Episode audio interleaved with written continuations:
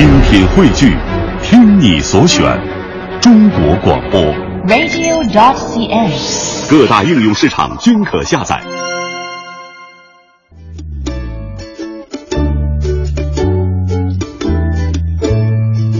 京城文艺范儿，让你的生活独一无二。北京时间的十四点三十五分，欢迎各位来到今天下午的节目当中。你好，我是盛轩。我是王雪，哎，王雪，这是第二次来到我们的节目当中了，不是第三次吗？啊，第二次。第二次啊，第二次。对，给小昭带个班哈，小昭昭带个班。小昭同学啊，这个昨天在节目当中已经提到了，这是我们中央台的第 N 届这个职工台球比赛。小赵现在已经是应该是杀进决赛了吧？啊，对对对，应该啊刚我们来的时候看到，应该还是决赛比赛当中哈，嗯希望他有个好成绩。希望他有个好成绩。那今天呢是王雪来做客这个青春文艺范儿，跟大家一起来聊聊天啊，听听歌。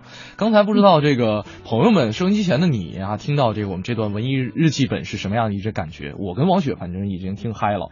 对啊，就因为好像机器猫、蓝胖子都是嗯我们一个、一个时代的记忆哈，每个人可能都在自己遇到一些什么问题的时候想，哎呀，我要是有个哆啦 A 梦该有多好是，它能帮我解决好多好多的问题啊。没错，而且呢，哆啦 A 梦就像刚才这个文艺日记本当中说的，它有点类似于我们童年的一个符号，它可能代表着那样一段时代、那样一段记忆，而且那样一段记忆当中充满着一些奇思幻想，可能我们会嗯时不时的冒出一些新鲜的一些想法，可能希望自己以后就像老师在作文课上布置的作业一样，你以后长大想做什么？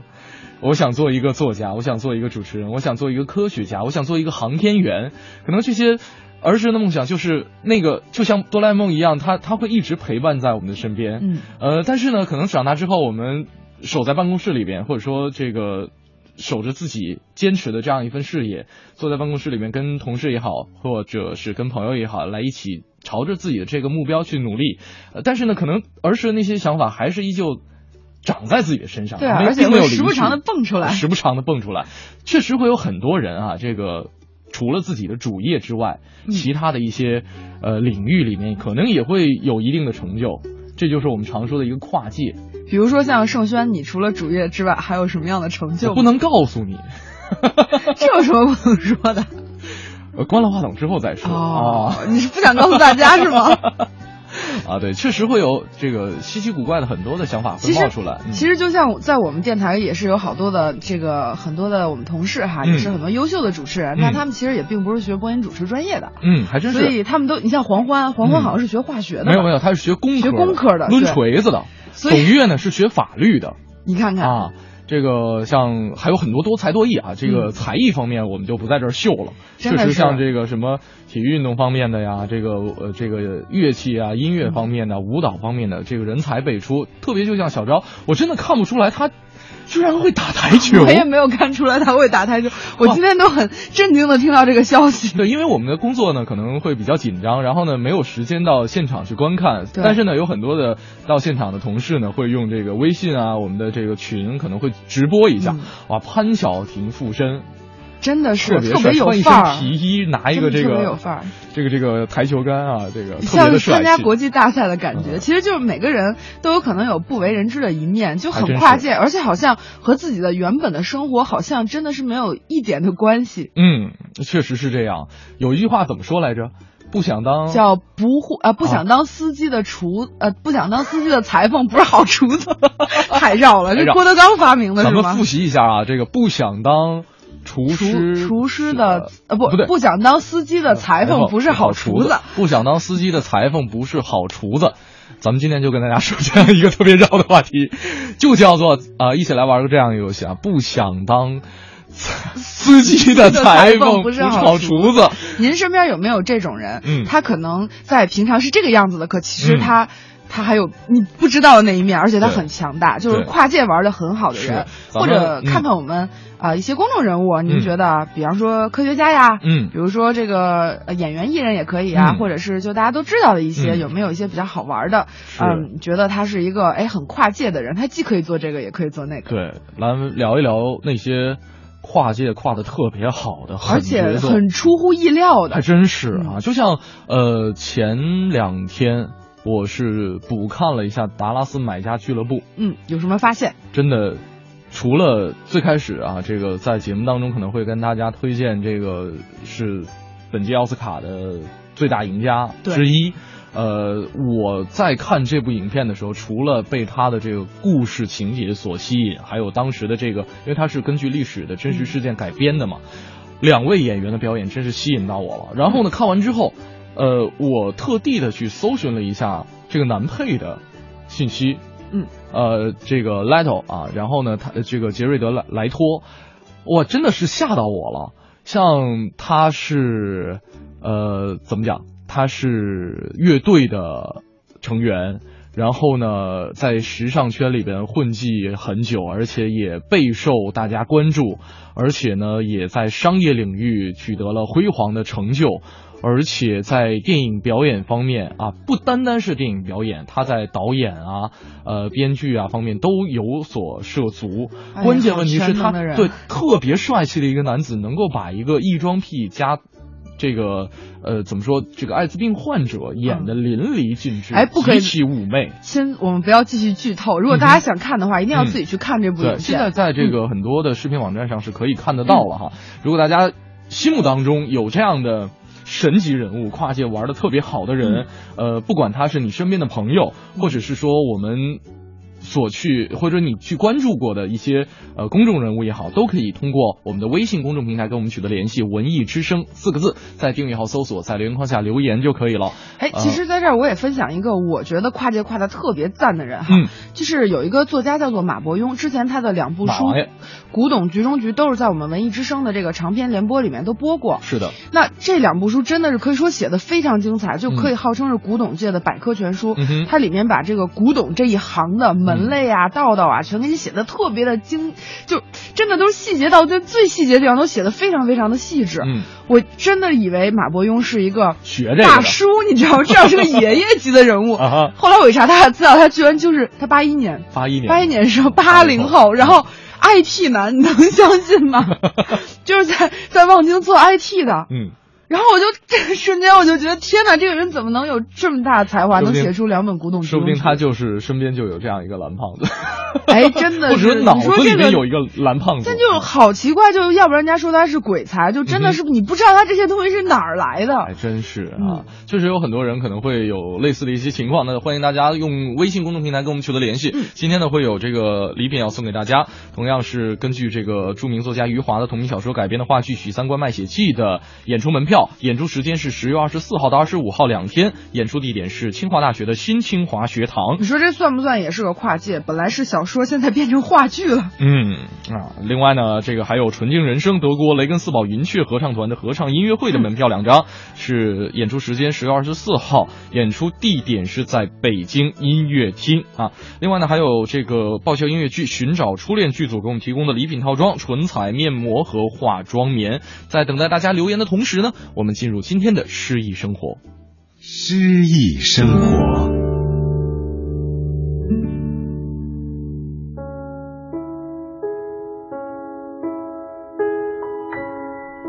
乡愁，余光中。小时候，乡愁是一枚小小的邮票。我在这头，母亲在那头。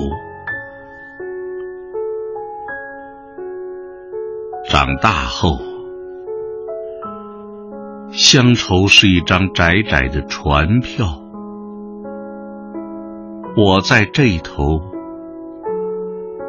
新娘在那头。后来呀，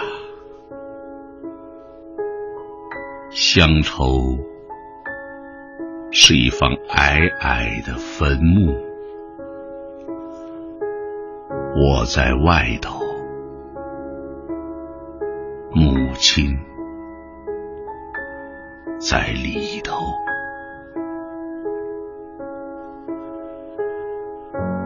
而现在。乡愁是一湾浅浅的海峡，我在这头，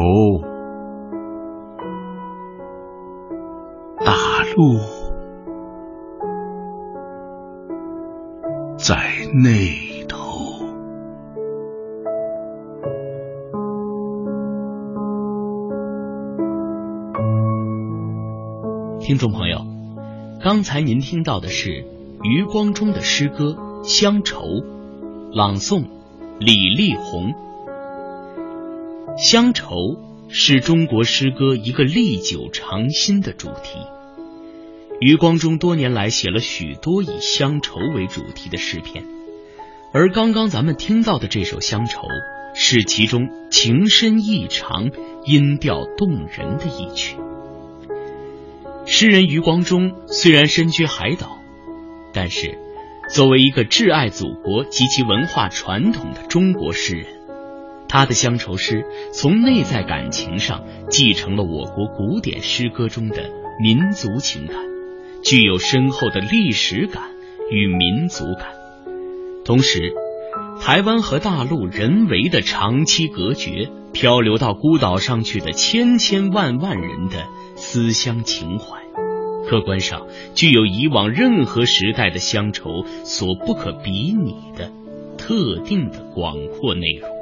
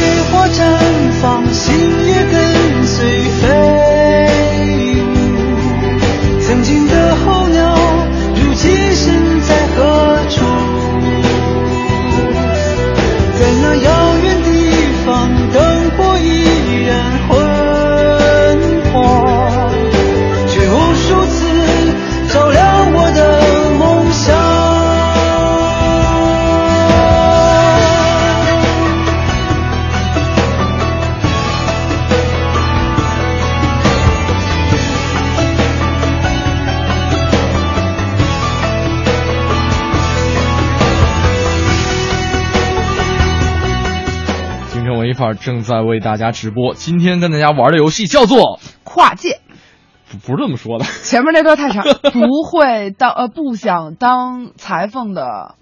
呃，不想当司机的裁缝不是好厨子，特别棒啊！你看我们俩这脑子又特别不适合玩跨界啊，这么简单的一个数学不好的人，这个都不大好绕。是，今天跟大家说一说跨界，你身边的朋友也好，或者是说你所关注到、所了解到一些，呃，取得一定成就的所谓的公众人物，或者说。甚至不不一定非得是公众人物，他可能是默默无名无名的，但是呢，在所在的领域是取得了一定的成就，都可以给我们发送上来。我们通过这样一个平台去认识更多的狠角色啊！这个来看看朋友们的留言。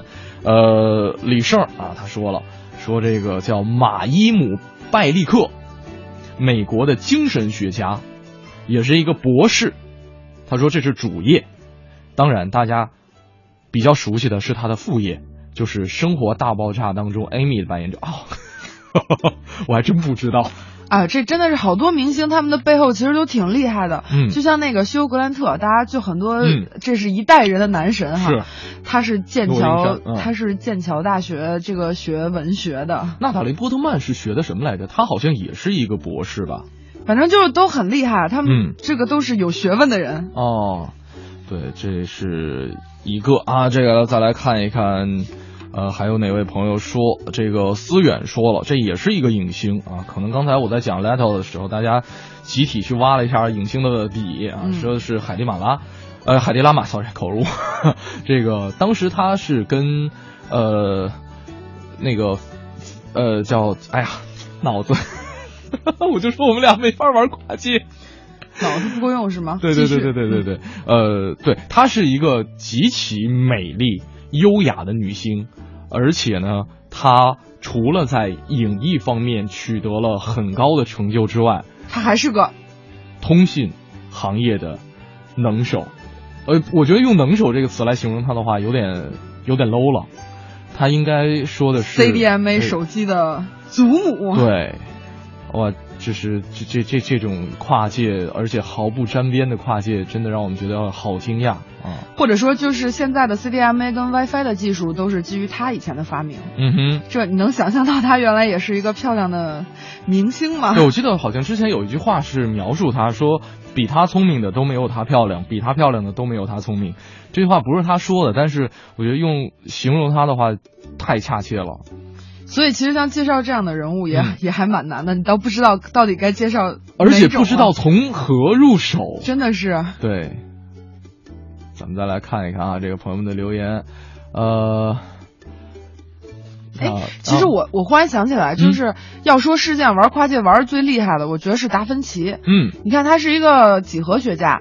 他又是一个画家，但画家就不用说了，对，而且他同时又是数学家、工程师、发明家、建筑师、解剖学家、嗯，植物学家，还是个作家，对，就是基本上能够我们能带上家呀，带上什么的，可能除了天文和地理以外，基本上这哥们儿全还真是，我觉得你上来就把这个大招先大大招先放了，这个大王先出来了哈，这个真的是，我觉得达芬奇可以说得上是。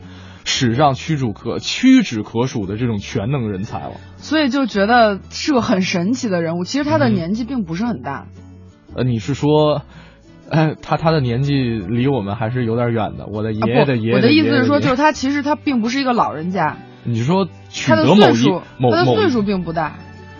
就是他活时间并不长。啊，对对对对对，但是他却就做了那么多的事情，我就觉得很惊讶。因为像我们现在就觉得每天这么忙这么忙这么忙，但是你细细的去想一想，好像也什么事情都没有怎么干，嗯，其实也不知道自己到底在忙什么，但是。这个这个达芬奇就很厉害，嗯，在中世纪其实很多东西还是很匮乏，文艺复兴文艺复兴的时期也不像现在有这么强大的科技的力量，对，而且没有那么多信息获得信息的一些渠道，嗯，而且他还给大家留下了很多到现在的未解之谜，嗯，今天跟大家说一说跨界啊，这个。大家手里边啊有没有什么压箱底儿的一些跨界的人才？可以通过微信公众平台四个字“文艺之声”跟我们取得联系。呃，那在我们的一段一零六六文艺独家之后，我们继续跟各位聊。一零六六文艺独家。由音乐中国频道、中国大众音乐协会、中华全国艺术家协会主办，北京演武文化发展有限公司承办的中国网音乐中国频道正式上线暨新建南杯首届全国网络歌手展演活动启动仪式近日在北京举行。著名歌唱家李谷一、青年歌手乔鹏飞等作为嘉宾出席了活动的启动仪式。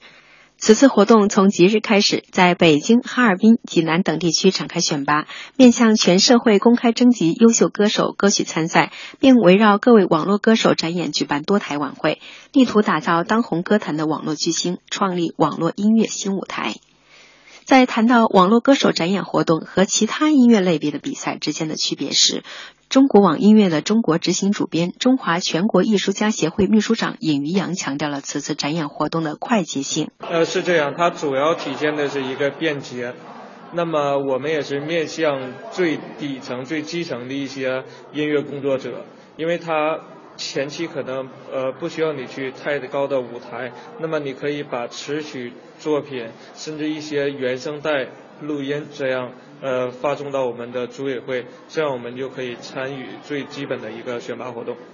同时，此次展演还将征集歌曲的方向主要放在网络歌手、独立音乐人等方面。执行主编尹云阳表示，将鼓励选手更多的用原创歌曲唱出属于自己的好声音。中国有很多好的文艺作品，有很多好的歌手、词曲作者，那么他们没有一个好的舞台去宣传。嗯，我建议大家多提倡原创音乐，呃，尤其是呃歌颂美好的生活，多提供正能量的作品。提倡一种大爱。活动最后，主办方代表中国大众音乐协会秘书长王香珠、北京演武文化发展有限公司总经理张国庆、剑南春集团代表三方共同点亮了启动仪，宣布京剑南杯首届全国网络歌手展演活动正式启动。据主办方介绍，位于北京的最后一站展演活动已初步确定在北京歌舞剧院举行。此次展演活动将持续到二零一五年一月份。文艺之声记者郭兴波北京报道：京城文艺范儿，让你的生活独一无二。北京时间的十五点零四分，欢迎您继续回到我们今天下午的节目当中。我是盛轩，我是王雪。嗯，今天呢是王雪做客我们的京城文艺范儿的节目哈。这个小昭的现在不知道战况怎么样了。如果说有朋友们这个想了解的话，我们会在明天的节目当中跟大家揭露一下。现在应该是激战正酣的时段。我中午的时候去看了一眼啊，还真是挺不错。台球比赛都比较长时间啊。这个今天跟大家聊。聊一聊跨界，对文艺之声微信公众平台，大家搜索一下就可以了。那刚才这个苏西哈的女儿家也说说是在这儿互动吗？是的，可以看到啊。这个今天跟大家聊一聊跨界，而且呢会有礼品要送给大家，是。余华的同名小说改编的话剧《许三观卖血记》的演出门票两张，是在十月二十四号到二十五号在清华大学的新清华学堂演出。另外呢，是纯净人生德国雷根斯堡云雀合唱团的合唱音乐会的门票两张，演出时间十月二十四号周五晚上的七点三十分，演出地点是北京音乐厅。那这场演出呢，也是呃来自成立于一九九二年的德国雷根斯堡云雀合唱团带来的这样一场合唱音乐会。这个乐团呢，是以纯净人生不加乐器来伴奏而。红遍欧洲的，而且三次获得了回声古典唱片大奖以及两次法国音叉奖啊，这个很难得的一次机会，大家可以去了解一下。另外呢，还有爆笑音乐剧《寻找初恋》的剧组为我们提供的礼品套装，呃，唇彩面膜和化妆棉。那这场音乐剧呢，是从十月十五号一直演到十一月二号，虽然没有给大家在节目当中。这个送票，主要是他们的票房实在是太好了，也可以说现在已经到一票难求了。嗯，如果说大家这一季的演出没有办法去参与的话，也可以去来关注明年一月十二号这个剧组呢会再度来京演出，而且会一直演到明年的二月十四号情人节。看看朋友们的这个留言，这个编程的孩子说了，说以前呢在出版社实习，认识一个学长，他是负责版权方面的这个版权工作的，版权代理方面的工作。但是呢，有一次无意当中发现他的博文居然是一个旅游达人，而且文笔极好，那攻略和游记写的简直让人折服，俨然就是一个游记作家了啊！那这么说，王雪也是一个跨界达人，那打剑道、旅游。这个，而且最重要是个吃货啊，对，还是一个这个美食作家。我是呃不爱美食的记者，不是好编辑。差不多了，说自己说的特别明白啊。其实是这个，还想分享一个，就是昨天正好在比利时使馆参加了一个他们的美食的一个活动。嗯，然后当时呢，就是他们主持这个活动的呢，是一个所谓的啤酒达人，因为他昨天一共给大家展示了十款来自比利时的啤酒。呃，比利时的啤酒很有名。对，特别是他们的修道院啤酒非常的有名。是，但是这不是重点啊。啊，重点是他是当地一个很有名的指挥乐队的指挥。所以当时我都觉得很很很讶异的看着他，我说：“哎，我说您不是个指挥吗？啊，指挥不耽误喝酒。对，这个哪个是主业？指挥是主业。对，啤酒是他的，对他的反而是个爱好，一个爱好。而实际上在比利时也很有趣了，就当他昨天他自己会酿酒是吗？不，它主要是品酒。他是一个品酒师，然后更有意思，他就说比利时人其实还挺逗的。他昨天推荐有一款酒，那个酒就根本买不着。他他推荐就是纯属个人爱好。他说这个酒也不大可能就是出口。为什么？因为这个这个酒厂只有两个员工，一个老板，一个干活的。他们的工厂每周只工作四天，剩下时间大家就去 happy 了，而且每天只工作四个小时到五个小时。啊，我以为每所以他每周只工作四天，每天工作四到五个小时，剩下的时间都把自己工作出来酿这些酒全给喝了。那怎么生活？总之就是。很很很悠闲的这样的一个酒厂，反正他们出品的也不多。然后他说带我来，纯属是想跟大家分享，说其实比利时还是有这样的一种生活态度，所以我觉得还是挺有趣的一件事。但是跟我们分享的这个分享啤酒的这个人，他居然是一个指挥乐队的指挥啊！哎，那他会不会就是喝完啤酒之后再上去指挥？这个状态特别的棒，你知道吗？但至少昨天没有，但我相信他大概是每场演出之前一定要小酌一杯吧，这样才能有有感觉。你知道，我认识这个很多朗诵方面做的很棒的一些这个，应该叫什么朗诵家吗？啊，这个对，呃，他们可能会在上台之前稍微喝一点，包括蒲存昕，其实他的这个《将进酒》在业界也是很出名的，就是真的朗诵的《将进酒》很出名。嗯，呃。他每次这个上台之前都要先喝一点你也会吗？我不会，我知道你是一杯的。好看朋友们。在台上了，看朋友们还有没有什么什么好玩的？然后像这个编程孩子，嗯。嗯，这个越狱的男主角米勒哈，原来是美国著名大学普林斯顿大学英语专业的，嗯。论文写的还是跟管呃还是跟简爱有关的，他觉得很惊讶。对啊，其实现在的如果现在想做一个演员一个艺人，其实也挺不容易的。他们不仅仅要在舞台上面有一定的表那个表演的能力，他们现在可能因为随着大家的这个审美的提高，所以可能对他们的文化要求也会很高。你其实如果你真的念过很多书的话，可能你对一个角色的诠释会更加的到位，所以观众们会对他更加的认可。我觉得这些都是有关系的。对，其实我们会发现，其实呃，在我们所关注的一些美剧啊，或者说这个好莱坞电影里边，有很多的影星，他们在其他领域都是有很多的，就或者是很高的一个成就的。嗯，而且好像跨界这件事儿哈，呃，这个词儿应该就是从国外引进的。然后呢，这个事儿是由于其他地方的人特别多，玩跨界人特别多。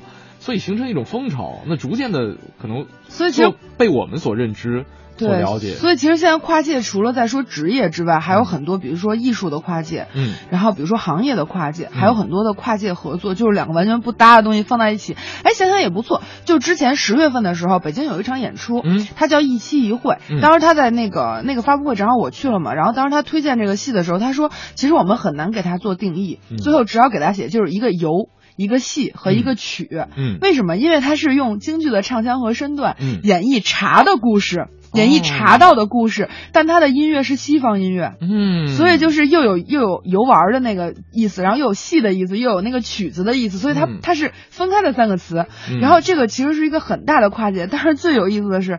这一部戏的导演，他是在出版社的一个编辑，出版社出人才啊！所以就是就真的是这个跨界跨的，当时都有点晕了。是我们可能会对于这种新鲜的事物的一些追求，去导致着或者是引领着我们啊，去对于不同行业当中的一些精品进行一定的融合，所以看看能不能有一些新的产物能够出现。对，所以其实这个就让我想到在高中的时候做化学实验，嗯，就是两个不同的元素放在一起，有的时候。就会有一些，比如说它会产生一些化学的反应，嗯，然后它会出现一些新的物物质，或者它会有新的颜色的产生。总之，它可以让我们的生活变得更多姿多彩。所以，如果身边真的有这样一个很跨界的人，那大家真的一定要好好的珍惜。没错，刚才王雪提到了这个用西方的音乐来演绎茶文，东方的茶文化，对吧？说到茶文化，今天呢我在北京城就跟大家说一说老北京特别爱喝的茉莉花茶。哎，这一定要好好听。哎，对，而且呢，这个。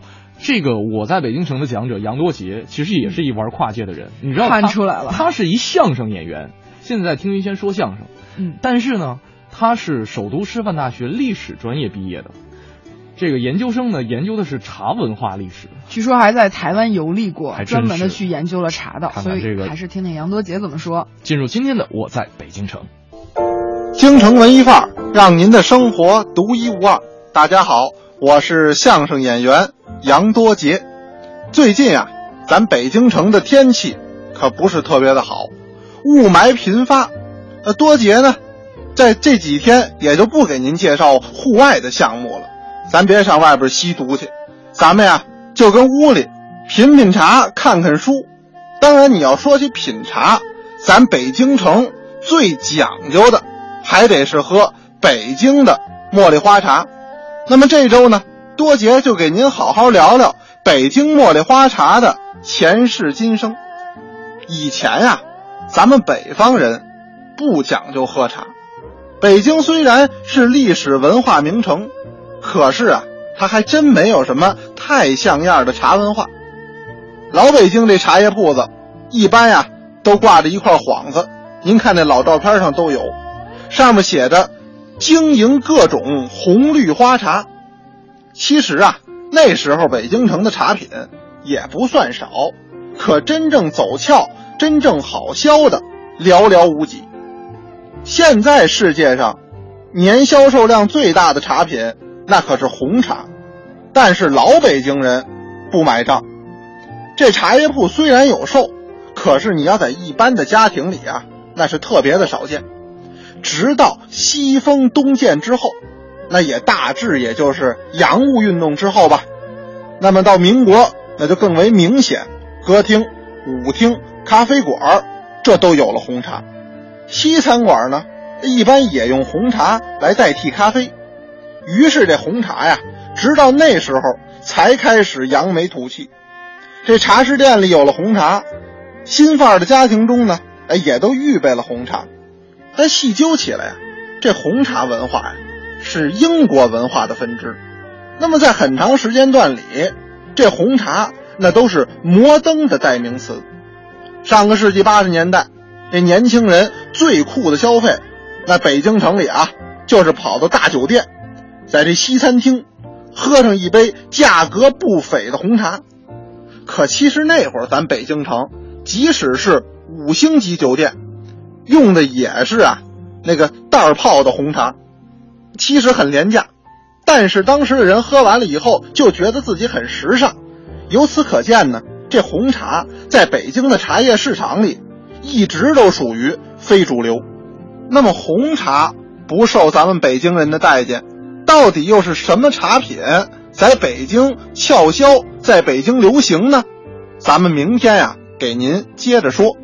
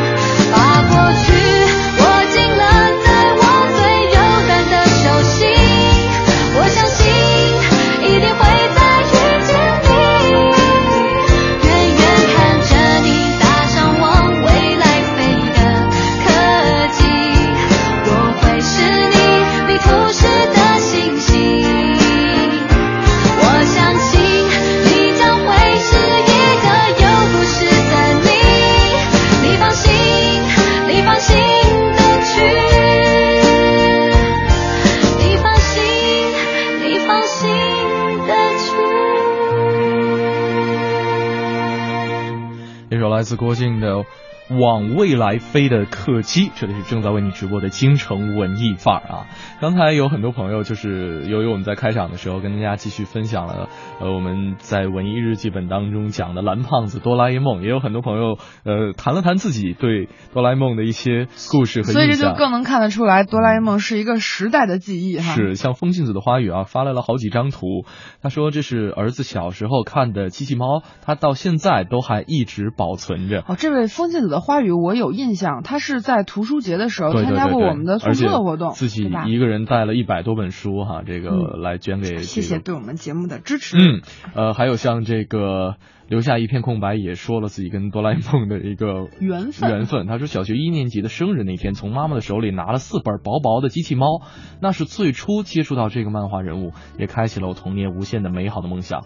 呃，这个也是谢谢文艺之声和文艺日记本啊，这个给我们记录下了属于八零后的一个记忆。嗯，再来看看我们今天的话题，跟大家聊的是跨界。来，把那句话重复一遍。不想当司机的裁缝不是好厨子，太厉害了！你的脑子比我好用啊。说到这块儿，其实我还想到了一个我的一个算是一个朋友吧，就之前我也有请他来做过品味书香节目，他叫吴建雄，他是《云端经济学》这本书的作者，可以说是一个非常年轻的一个经济学家。对，他是他这本书曾经也是爬到过畅销书排行榜的第一名。嗯，可是。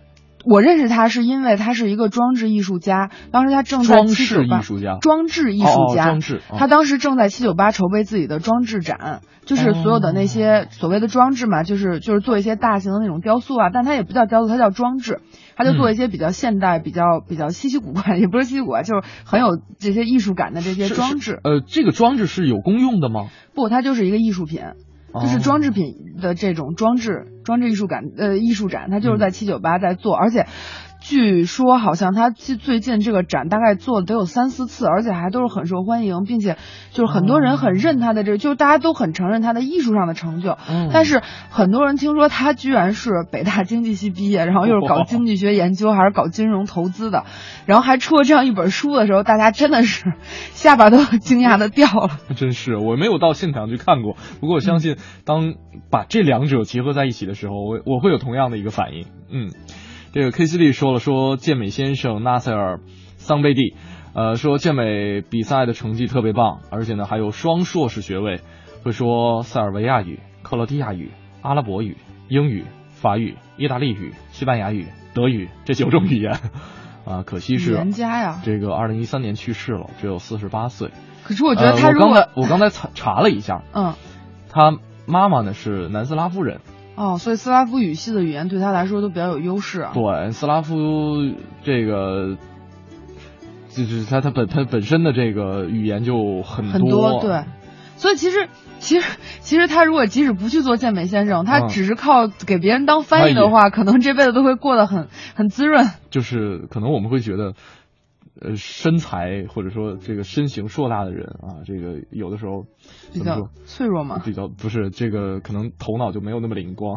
但他头脑好灵光，对啊，就是个这个语言系统至少很发达。对，像咖啡也说了，说我身边跨界最成功的是我的老板啊，他是牙科医生，是北京最早的这个私营牙科诊所之一的老板，但是呢，后来又因为爱好话剧，又创办了中国第一家民营的小剧场，现在也是。受邀参加世界各地的戏剧节，那这位朋友能不能就是把你老板是哪个剧团的发来让我看一下？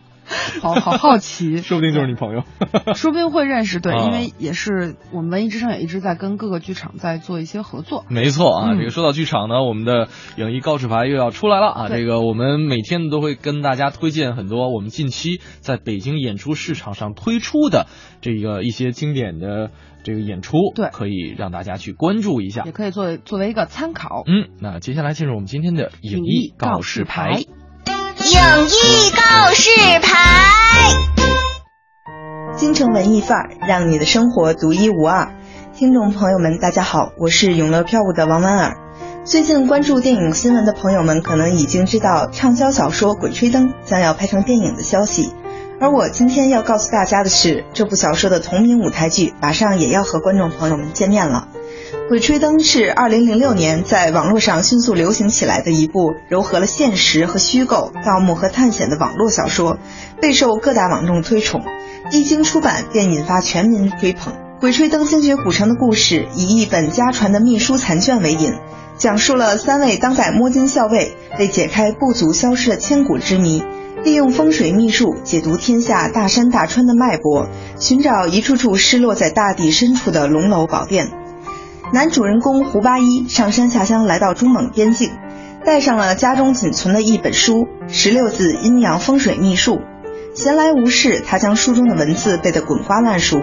之后参军到了西藏，他遭遇雪崩，掉落到一条巨大的地沟当中。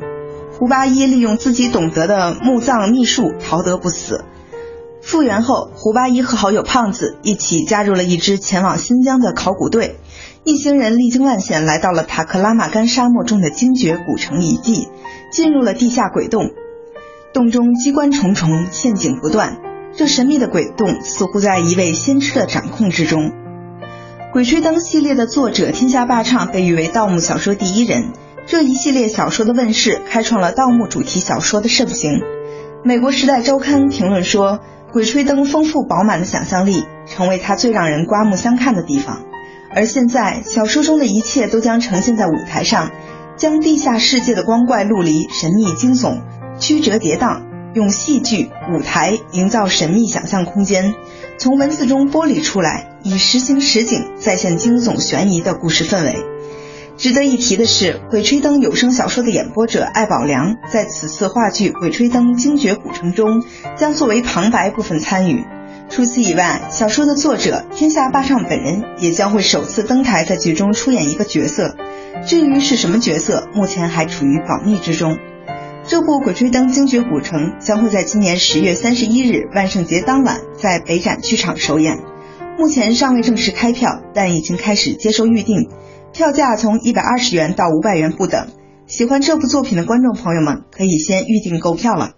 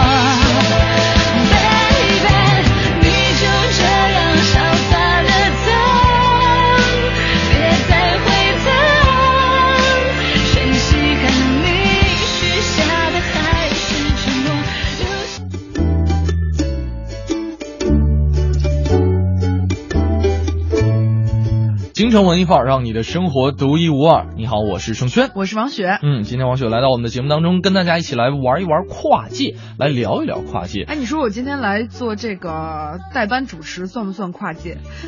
嗯，算了，算了。这个你要不要让我起个你的底啊？呃，这个王雪最开始是学的农业经济，对对吧？后来又学的旅游管理。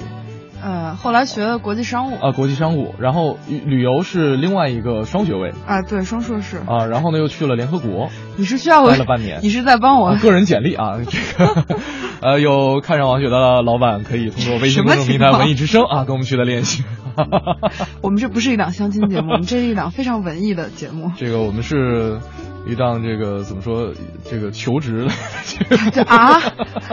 哎，你你你这样说好吗？让领导听到我明天怎么上班？对，今天跟大家说一说跨界哈，这个呃，你身边的一些朋友能有哪些玩跨界玩特别好的？或者你知道哪些在这个艺术或者是演艺的领域里面，他有这个跨界的嫌疑的这种人，而且他跨的很好。谁呢？其实我还。想推荐一个人，是一个日本的一个艺术家，叫做草间弥生。嗯，大家可能对他的了解就是最早是通过一些时尚杂志知道，就是他为 LV 做了一个，就是全是波点的设计。嗯，后来他的波点就在全世界开始流行开来。嗯，实际上草间弥生本身是有一种一种疾病。嗯，他是在他的这个视觉的，就是他视觉是有问题的，就看什么都是点儿，他看什么都有一块是空的。所以他一定要拿那个颜色把那空的给涂上，嗯，但是他涂出来都是波点儿，然后呢，这结果没想到这些东西就变成了一种艺术品。比方说这个草间弥生看我的话，就我身上都是窟窿，对你身上都是窟窿，他必须得拿颜色给你把窟窿涂上，他把这窟窿涂上完了以后，就全一个一个的点儿，就等于把这个窟窿给你补上了。嗯，但是结果没想到就反而成了一个艺术品，嗯，所以他的好多的东西就被这个国际的这些艺术界就非常非常的喜欢，所以他一下就红了。而且呢，他除了这个在时尚圈里面取得了一席之地之外，外，嗯，他还进军这个。怎么说图这这这个绘本领域？对，其实就是最近呢，他刚刚发行了一本让我都觉得很震惊的绘本，叫《爱丽丝梦游仙境》。嗯，这个是自从这本书呃面世这个故事面世以来的第九版，就第九版的正式出版的绘本。嗯，所以我没想到就是这样一个 让大家看上去就是很时尚，然后很就是看，因为他的照片大家可以在网上搜一下哈，就看上去还是一个挺严肃的一个 一个人，但没想到他也是这么有童心的去重新的去呃。讲述了这样的一个童话故事。哎，我很想知道他画画这个画绘本的过程当中，是不是闭着眼睛画的？也，我我我其实我想的反而是他会不会就是也在想这些人物身上全部都是波点，他要拿那个点把它给它填上。填上。对，其实这本书我还没有看到，但不知道就是可能应该也会很很快国内就可以被引进。那到时候我们我真的很好奇的想拿来看看，是不是波点版的《爱丽丝梦游仙境》？是。啊，这个再来看看朋友们的留言。呃，手中说了说，必须得提王阳明啊啊啊！王阳明，这这这算是跨界人才了。这个主业是一当官的啊，对吧？虽然不怎么受待见吧，但是 但是他这个这个阳明心理学，我心心学就是心心学心学这块算是怎么说？呃。这个宋明理学的一个重镇，而且引导了后续的，怎么说一一代人一几代人，或者说这个整个的中国的儒家文化的另外一一一种传承和延续吧。我觉得他好像就给我就在我的印象当中，好像他就是一个弟子无数的这样的一个人。对对对对对。而对啊，那那人还搞教育吗？就其实他主业是当官的是吗？对啊，人主业是当官的，人还搞教育嘛，而且那个还研究兵法，对吧？这个人人还出去评判什么剿匪啊什么的都都干啊，然后还研究文学啊什么的。这个书哎对，好像听说他书法也不错。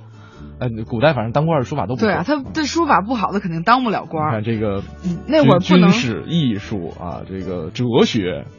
嗯，这个也都是一跨界的，确实啊。所以说，你看那个，就就达芬奇算是西方的古代人，嗯，然后王阳明算是中东方的古代人，反正古代人都挺有才的，嗯，对吧？嗯。那咱说一个比较就离我们很近的哈，就是咱们的水稻之父袁隆平先生，嗯，就他其实也是个小提琴手，对对对对对对，拉的也非常好。哎，你你发现其实有很多的这个理科生，嗯，或者说在这个。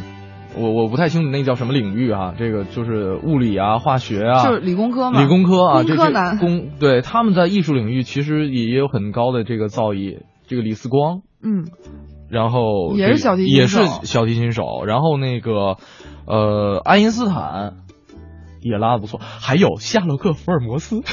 哦，福尔摩斯才是一个超级跨界的人才。对，但是他他的跨界怎么说？呃，还是限于那几个领域吧，就是他他侦探他的工作所需要的一些这个领域，他会有。所以其实真正跨界，就最终说回来了，真正跨界跨的让你觉得就是没有无厘头的跨界的，可能还真的就是达芬奇。真是。你看，你就是把大招放早了，没关系。其实 想不出来第二个人比达芬奇还还还玩玩跨界玩的更狠的。关键是他的在每一个领域里面，他都还很出色。就其实你跨界就是大家都是每个人都有一些爱好，就是能做得好，这个一点也不新奇。就每个人多多少少还都会个几招，但是就是能把每一个都玩到精、玩到极致的这个，好像还真的是不多。嗯，真是。呃，再来看一看这个。呃，韩军也说了，说说一个物理学家吧，啊，刚才说了这么多，这个伽利略，说伽利略的爹爹也是一个音乐家，而且呢，伽利略从小就接受了严格的音乐训练，呃，这个据说伽利略可以分辨出三十二分音符，后来跑去研究物理了，所以说不会小提琴的物理人不是一个好的钢琴师。所以就是，其实有的时候我们小的时候喜欢的和父母喜欢，让希望希望我们喜欢的是两回事儿。是，其实小昭同学除了跨界会打台球之外，我觉得小昭同学是一个很厉害的，他他有一个很厉害的一个大招，就是他特别会画画。这个在青春文艺范儿当中已经不是秘密了，所有的听众朋友们 都知道。但是我有一次去他家看到他画那个油画的时候，我都震惊了，我没想到他油画会画那么好。他是专业的美术生啊。这个太厉害，不知道他会不会做雕塑，回头让他给我做个 雕塑。是，给你捏橡皮泥啊。其实有很多的雕塑大师，他们本身也都是，你像那个之前就是，嗯，我去意大利和梵蒂冈的时候，那个时候就发现文艺复兴时期基本上就会很多的雕塑家，他们其实都是画家，他们的油画这个是通的，一样都这个是通的。我觉得可一个是动，一个是你要去凿啊。我觉得音乐和美术这都是通的，嗯，艺术方面我很多东西一通一通百通的。所以其实，但是那物理跟艺术这块，我真是因为其实这个也是通的。之前杨振宁教授在清华的进进行了一个讲座，他的名称叫做《物理与美学》。嗯，其实他说科学的尽头就是艺术。说的我们好高端啊！比如说说到一个，就说到一个特简单的例子，就是你知道彩虹，嗯，彩虹其实是就是我们见到的是两两部分，就彩虹我们见到的是红，嗯，但其实还有一种叫泥，嗯，就有泥和有红，它们就分别就是它们的折射角度，一个是四十五以下，一四十五以上，嗯，一个就就所以它就变成了泥和红，那你不觉得霓虹其实本身都是很美的艺术吗？对，但其实它又都是物理的范畴，这是这这。上升到哲学问题了，对，所以其实真的是可能像他这样的一个物理学家，到他那个年纪的时候，他反而就可以体会出来，就是其实艺术跟科学是分不开的。嗯，呃，莫言玉说说了这个，我身边有一个我感觉啊算是跨界的人，就是我们项目部的技术总监，白天在工地施工啊，这个晚上，这个男男他啊，他会经常架几个架子绣十字绣。说这算跨界吗？看他绣十字绣那感觉，比女人还女人。他居然能让你看见这个，应该有可能是在都是在工地，比方说有施工的时候，可能会有监工啊，或者说对相关的一些，这个可能会集体的住在这个宿舍里边。哦，我也还很少见过说有哪个男男性的朋友说喜欢去绣花啊、绣十字绣这种，还真是还挺难。这也是艺术家。对对对对对，而且非常需要耐心，所以说明这个这位朋友肯定性格会特别好。我看看他手指头是不是都是窟窿啊？哎，其实我还想说一个，就刚刚轩辕也刚刚也揭了我的底，就是其实我也在在学习剑道，其实我我可以说打的不是很好，因为我刚刚开始学，学了一年。嗯。那我的老师，我觉得呃不是我的老师啊，就可以说是我们的那个馆长。嗯。他特别厉害，就他是代表中国国家队参加了很多世界级的比赛，包括去年的那个武武术武术呃叫什么世界武术大会吧？是那天山那个吗？呃，我我也忘了，反正就是他当时也是作为中国的代，就是中国队的代表，中国代表中国的运动员去参加了比赛。嗯，然后我之前一直以为他是个职业运动员，后来我才知道，其实他是他是研究生物工程的，他是做生物制剂的。然后我当时我就觉得，这这这太不搭了。你知道，你知道，你刚才说到这两个行业的时候，我我第一个反应就是这个美国队长。就就是，对，就是就是有那种对一个一个身体健硕的帅帅男子啊，对对对，然后实际上干的事情跟他的那个完全不搭，是吧？对 对对对对对对对。然后我以前在英国念书的时候，我有一个学弟，算是就是大概比我小两届一个学弟。嗯。然后有一次他是在打曲棍球，就是我们有一个学校之间的曲棍球比赛。嗯。然后有一次在打比赛的时候，他是曲棍球队的那个选手。嗯。但是，但是，嗯。后来就是他们在庆祝他们曲棍球比赛胜利的时候，有一个人说说艾米，你知道吗？就是你眼前的这个人是代表英国参加奥运会的飞碟选手。射击飞碟，射击飞碟，对飞碟的选手。然后 我什么？我的同学里面居然有这么牛的人。所以，这个跨界玩的有点大。后来我就去打听了一下，我说这个人到底是学什么的？后来他说他是学那个叫叫 agriculture engineer，就是农业机械的工程师。哇，所以我说这个实在是不搭呀。农业经济，然后还是奥运会的飞碟射击的这个选手，对，而且据说他还有拿到过奥运会的前三名啊，所以就是一个让人很，就身边其实真的会有这这些很很神奇的人。你知道，就是我们经常说一句话叫“高手在民间”，嗯，就哎，是不是之前网上一直在说，就比如说在一个医院里面，然后有个扫地的大婶，然后忽然就扫地僧是吧，对对，然后忽然就是回过头说了一句：“小伙子，你这儿这儿这儿有问题。”然后接着扫地就这么走了。哎，你知道我们这边也有一个段子，就是，呃，这是我们学校，就是我们大学啊专属的一个段子，就是我们有一位呃年纪很长的一位这个老师啊老教授，嗯，他在艺考的过程当中特别喜欢做一件事儿，就是拿着扫帚去扫地，嗯，然后呢，就是可能会有这个学生来应考的时候，会会把他当聊天是吗？没有没有，会会把它当成这个，比方说问个路啊，或者说这个问一个具体的情况啊，然后老师一张嘴都是哇塞。广播学院的连扫地僧都这么声音都这么好听，所以说不要随便在传媒大 学问路。好像我们有点聊跑了，我们从这个跨界聊到了高手在民间。今天回到这个，其实就是这个问题吧。嗯，是的，这个可能我们的呃少了很多的条条框框之外，我们更能够让自己。内心当中追求知识的这个种子自由的生长，对，更自由，对，更加自由。今天就跟大家聊一聊跨界。那在大家继续通过微信公众平台“文艺之声”这四个字来跟我们取得联系的同时，走进今天的 Time Out 推荐。Time Out 推荐，负责一切享乐。Time Out。大家好，非常高兴与您重逢在今天的 Time Out 北京这个板块。今天杂志的副主编黄哲将为您继续带来国家大剧院舞蹈节。昨天我们说到了关于东方产业的部分，今天我们聊聊西方锋芒。说到西方锋芒啊，一定要说的就是这一届荷兰舞蹈作品进军中国。众所周知，荷兰舞蹈剧场一团，也就是简称 NDT，代表了当今国际现代舞的一流水准。这个由芭蕾大师基连创造的名团。以当代芭蕾享誉全球，曾经在2008年国家大剧院开幕年来京演出，与京城观众已经阔别了六年。这一次呢，他们带来了《房间》和《你好，地球》这两个作品。如果说 NDT 代表了创新，那么荷兰国家芭蕾舞团此次带来的是经典的吉赛尔。荷兰国芭和 NDT 都曾来过北京演出，但这样这一次。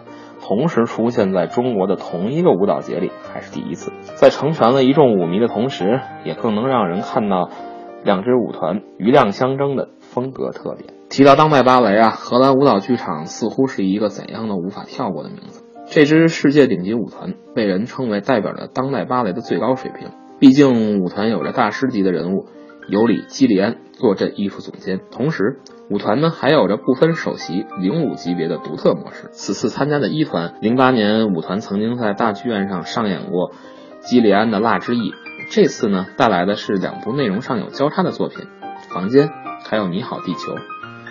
它是由不同的段落重新解构编组而成的新作品，其实百分之八十都是二零一二年以后的创作，其中更有两个片段是今年一月刚刚结束世界首演。所以不能说是炒冷饭或者新瓶装旧酒。荷兰舞蹈剧场呢，有着浓重的基里安的印记，因此在舞团的作品中，你能看到传统芭蕾足尖舞完全不同的表达方式，以及更加多元的音乐，更为简单的布景服装，这些呢，也都逐渐的成为了荷兰舞蹈剧场的特点之一。有趣的是，在之前来华的演出中，由于换景要求高。整台一百分钟的演出布景时间呢，就长达近五十分钟。观众呢，倒也乐得在其中讨论自在。建议带上同为舞迷的小伙伴一同前往。中场间隙，说不定能讨论的火花四溅，正好联络感情。房间将在十一月七号，你好地球将在十一月八号在国家大剧院的歌剧院上演。而比这更早的呢，荷兰国家芭蕾舞团将要在国家大剧院粉墨登场。上次他们来北京啊，要是说得是四年以前了。相比之前带来的《堂吉诃德》，这次的《吉赛尔》显然更加的浪漫。由这出舞剧的原舞者瑞秋·伯珍和前美国芭蕾舞剧院旧金山芭蕾舞团首席里卡多·布斯塔曼特联手改编的，更加突出了整个舞蹈的叙事性，让你即使看着舞蹈，也能获得一段完整的爱恨情仇。值得一提的是，舞剧《吉赛尔》担纲男女主角的呢，是最近刚在香港和上海演出《唐吉诃德》的荷兰国巴的明星夫妻安娜·齐冈高瓦和马修·戈尔丁。他们的合作呢，自然是甜蜜默契，值得一看。四年前，荷兰国巴高水准的 Gala 曾经给京城舞迷留下了深刻的印象。这次呢，在舞蹈节的舞团依然带来了一场由《光和影》《罗密欧和朱丽叶》《暴风雨》《亲我肌肤千百遍》等舞蹈片段构成的 Gala，将汉斯·范曼恩、大卫·达沃森等风格不同的重量级编舞家的作品放在了一起。本身呢，也会给 Gala 的好看程度加分不少。吉赛尔将在十月三十号到三十一号，而荷兰国巴精品荟萃的 Gala 将在十一月一号在国家大剧院歌剧院上演。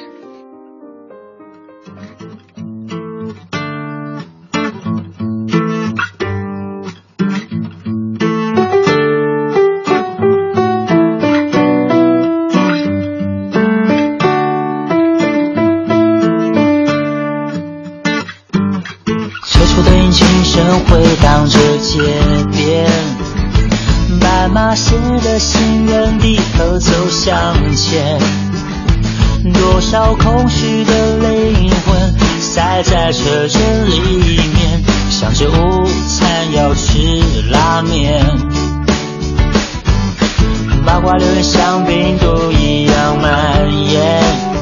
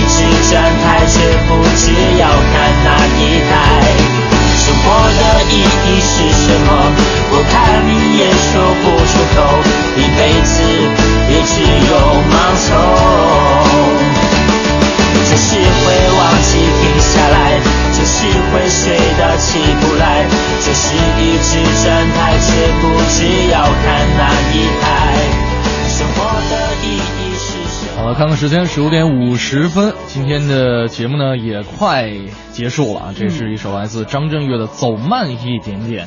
就有的时候我们走得太快，可能会忘记我们最开始出发的一个起点，可能会忘记最开始挂在我们身上的一些梦想，就像。挂在身上，对啊，梦想还是还是需要有的，万一哪天实现了呢啊？对，是就是可能我们是选择了其中一个，嗯，但是其他那些就少了我们的一些滋养，也不一定啊。其实我我们就是上班是八个小时，八个小时之后我们睡觉八个小时，那我们还有剩下的八个小时，一样可以过得很多。十八二十四，三八二十四，没错。还有八个小时是吧？对啊。对啊，确实，呃，如果说我们可能没有机会有一个蓝胖子住在自己脑子里边，帮自己完成那么多稀奇古怪的想法的话，那就去找一个吧。到哪去找啊？求地址我也要。请问包邮吗？对的啊，这个今天很多朋友们跟我说了一些跨界的事情，确实我们身边的人，我们会觉得。他们在某一个领域当中拿出了一个成成就，是能够让我们，哎，这个瞪大眼、刮目眼睛，呃，就刮目眼睛去了，瞪大眼睛、刮目相看的啊。这个，呃，相信我觉得可能我他们会做了很多我们不太了解的一些背后的一些工作，付出了常人不太了解的一些辛苦。嗯，其实我觉得哈，就是不管你做什么，坚持就好。嗯，坚持一段时间以后，他一定就默默的、默默的、默默的，哎，一下就会变得很强大。又回到了高中的政治课本，量变到质变呢。